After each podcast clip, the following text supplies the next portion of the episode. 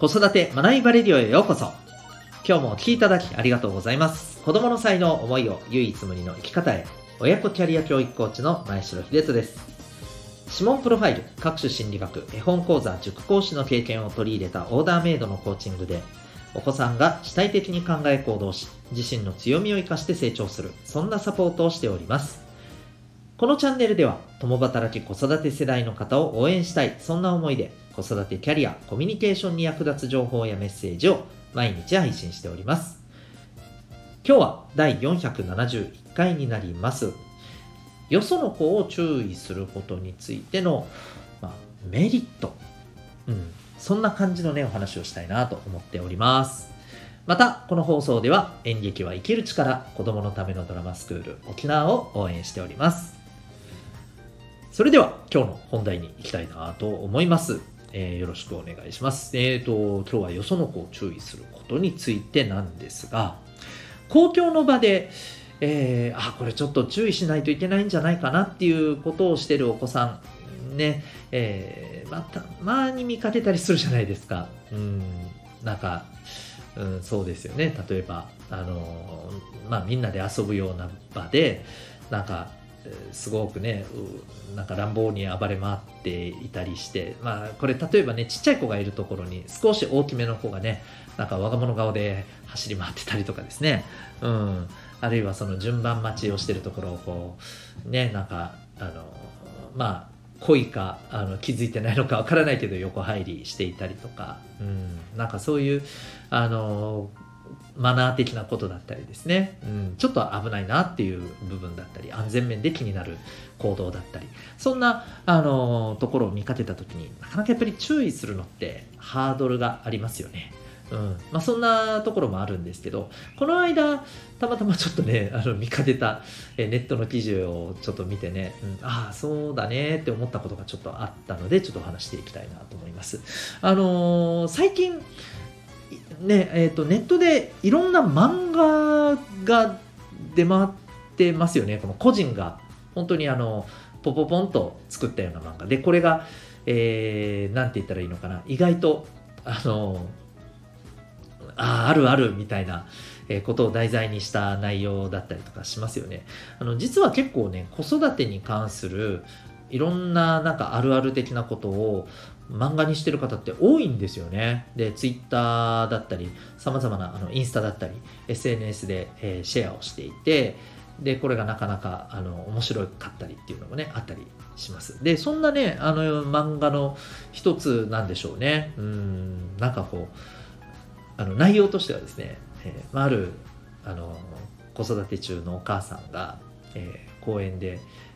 まあ、ちょっとこう気になるお子さんがよそのお子さんですねいたけど注意できなかったと。うんであの実を言うと他の、えー、一緒に来てたお母さん方もですねなんとなく気になってるけど注意できなくてなんかむしろ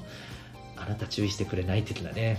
なんか無言のこのやり取りじゃないですけど、えー、があったりとかでえーみたいなでそんなモヤモヤをあの夫に話したら、えまあ、旦那さんは、いやいや、俺注意するよ、みたいな。この間はね、みたいな。えー、そんな、こう、エピソードを話してくれて、えー、みたいな。なんかそういうね、えー、内容だったんです。で、まあ、あのー、どんな風に注意するかとか、そういうことも大事なのはもちろんなんですけど、僕はやっぱりですね、よその子を注意する大人がいるのってすごく大事だと思います。でもっと言うと、うんとね、自分のお子さんが迷惑してるしてない関係なくかな。もっと言うとね、自分のお子さんが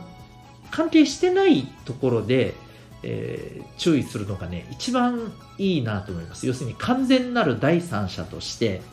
えー、子供に注意する。うん。あの、くれぐれも、えっ、ー、と、その、お母さんお父さんに注意するのはもちろんね、よろしくないと思います。これはちょっとね、あまりいい方向に行くとはあの思えないので、お子さんにね、え、注意するっていうことは僕は大事だと思います。もちろん、え、注意したお子さんの、えー、まあお母さんお父さんが、うん、一体どういうことですかっていうふうになる可能性ってもちろんあるとは思うんですけど、あの、これ例えばですね、自分のお子さんがなんか例えばそうだよな、なんか迷惑を被ったとかで、えー、よそのお子さんを注意するとですね、うん、なんかやっぱりその子の親が出てきたみたいな、うんなんか子供のことに親が出てきてとか、なんか変なね、あの、そういうつもりじゃないのに、なんかそういうふうに、やっぱりこう持ってかれてしまうじゃないですか。うん、なんか、本質そこじゃないのにね。うん。で、あの、だからこそ、関係のない大人がむしろ出てって注意する方が、あの、いいと思うんですよ。うん。そう。で、えー、もちろん注意の仕方もね、大事で、あの頭ごなしにあの言うのではなくて、やっぱりこう、言い分は聞いた上で、でも、うん、あの気持ちは分かった。でも、それとこれは別だ。うん、あのそうすることでこういう迷惑かかってるよねっていうことを、やっぱりきちんと伝えるべきだと思うんですよ。うん、もちろんね、こう、あの頭ごなしにうわーってやったらねこれはちょっとあのよろしくないと思いますしあの何て言うのかな本当はそういう出来事を通してこの子供たちに学んでほしいわけじゃないですか本当は。うん次からこういうことをするのはやめようっていうふうに本当に主体的にあの思うっていうことをやっぱりこうこちらとしてはね、目的としたいわけですよね。なのに、えー、やっぱ伝わらない言い方してもね、ただ怖いで終わっちゃっていたらどうなんだろうなと思います。もちろん怖い思いをすることは僕大事だと思います。叱られることでね、やっぱどんな形であれ、ね、注意される、叱られるって子供からしたらやっぱり怖いじゃないですか。だからもう怖いのはしょうがないんですよ。ただ、怖がらせすぎて伝わらなかったら意味がないと思っているので、えー、ちゃんと伝わるようなね、あの丁寧に伝えるっていうことが大事だと思いますけどでもやっぱそこで大事なのはまあこうしたかったんだよねっていうあの言い分や気持ちは受け取った上ででもそれを理解することとあの迷惑を考えてちょっと自分の行動を正せって言われるのとは話は別だよっていうことをこれもねやっぱり子供だからわからないだろうとかじゃなくてちゃんとこれ伝えることが大事だと思います。うんそうすることでね、なんか、自分の気持ちも受け取ってもらいながらも、でもダメなものはダメ。なぜかっていうと、こうこうこうだからっていうことで、やっぱり社会性とか、公共性っていうところをそこでね、あの、ね、簡単ではないけれども、うん、やっぱそれって大事だよねっていうことを学べると思うんですよね。で、それがやっぱりしやすいのは完全なる第三者の大人だと思うんですよ。だからそれこそ、ね、なんか近所のあの注意するおじちゃんおばちゃんみたいな存在って僕は大事だと思うんですよ。ただねあのやり方の問題であって、うん、というふうにね思ってはいます。はい。ということであのもう簡単ですけれどもあの今日の結論としてはですね第三者の大人がねやっぱりこう注意すべきような、えー、行動言動をしている、えー、子供に注意をするのはですね、えー、大事だと。必要だと。そうすることで救われる人結構いると思います。あのこれは、え、注意されたお子さんはもちろんですけれども、えー、まあ、それこそその周りの大人とか本当はねいろいろ思ってるけどなんか、うん、言うとなとかねだ例えばその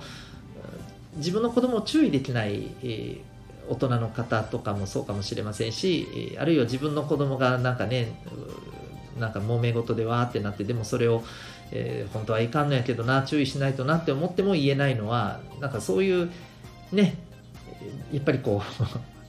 その子の親だからみたいな、えー、変なしがらみがあったりするわけじゃないですか。僕も僕自身はねそれ自体もそれとこれは別だろうって思うんですけどね。まあやっぱりそういうことであらぬ揉め事になりたくないっていう気持ちもわかります。って考えるとね関係のない第三者がポンっていうのは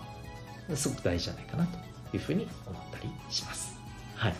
まあ僕自身もね、含めて、えー、こういうことをね、やっぱりできる大人が一人でも増えていくことって重要じゃないかなということを、まあ、はい、思った出来事でございました。ということで、今日はですね、えー、よその子を注意することのメリット、そんなお話をさせていただきました。最後にお知らせでございます。えお子さんの強み、才能を伸ばす、そんな子育てがしたいということで、えー、日々頑張ってるママさん、パパさんいらっしゃると思います。ぜひお勧めしたいのは、お子さんの生まれ持った脳の特性、例えばコミュニケーションの特性、思考、物事の考え方の特性、えー、五感の使い方の特性、こういったことを知ることによって、そのお子さんに最適な、えー、アプローチ、そのお子さんが、えー、すくすく伸びていくためのコミュニケーション、関わり方、えー、環境の設定、えこういったことがですね、えー、つかめます。まあ、いわゆるお子さんの本当にあの強みを伸ばすための取扱説明書みたいなものが手に入ると。それがな、それがどうやってじゃあ分かるのか。えその鍵は指紋にあります。指紋で、えー、生まれ持った脳の特性を知ることができます。そしてこれは占いではなくですね、えー、極めて科学的なアプローチでございます。指紋プロファイル興味がある方はウェブサイトへのリンク貼ってますのでご覧になってみてください。えー、1月の26日には浦添のコワーキングスペースで少人数でのセミナーも開催いたします。え興味ある方はぜひご参加ください。それでは最後までお聴きいただきありがとうございました。また次回の放送でお会いいたしましょう。学びようき一日を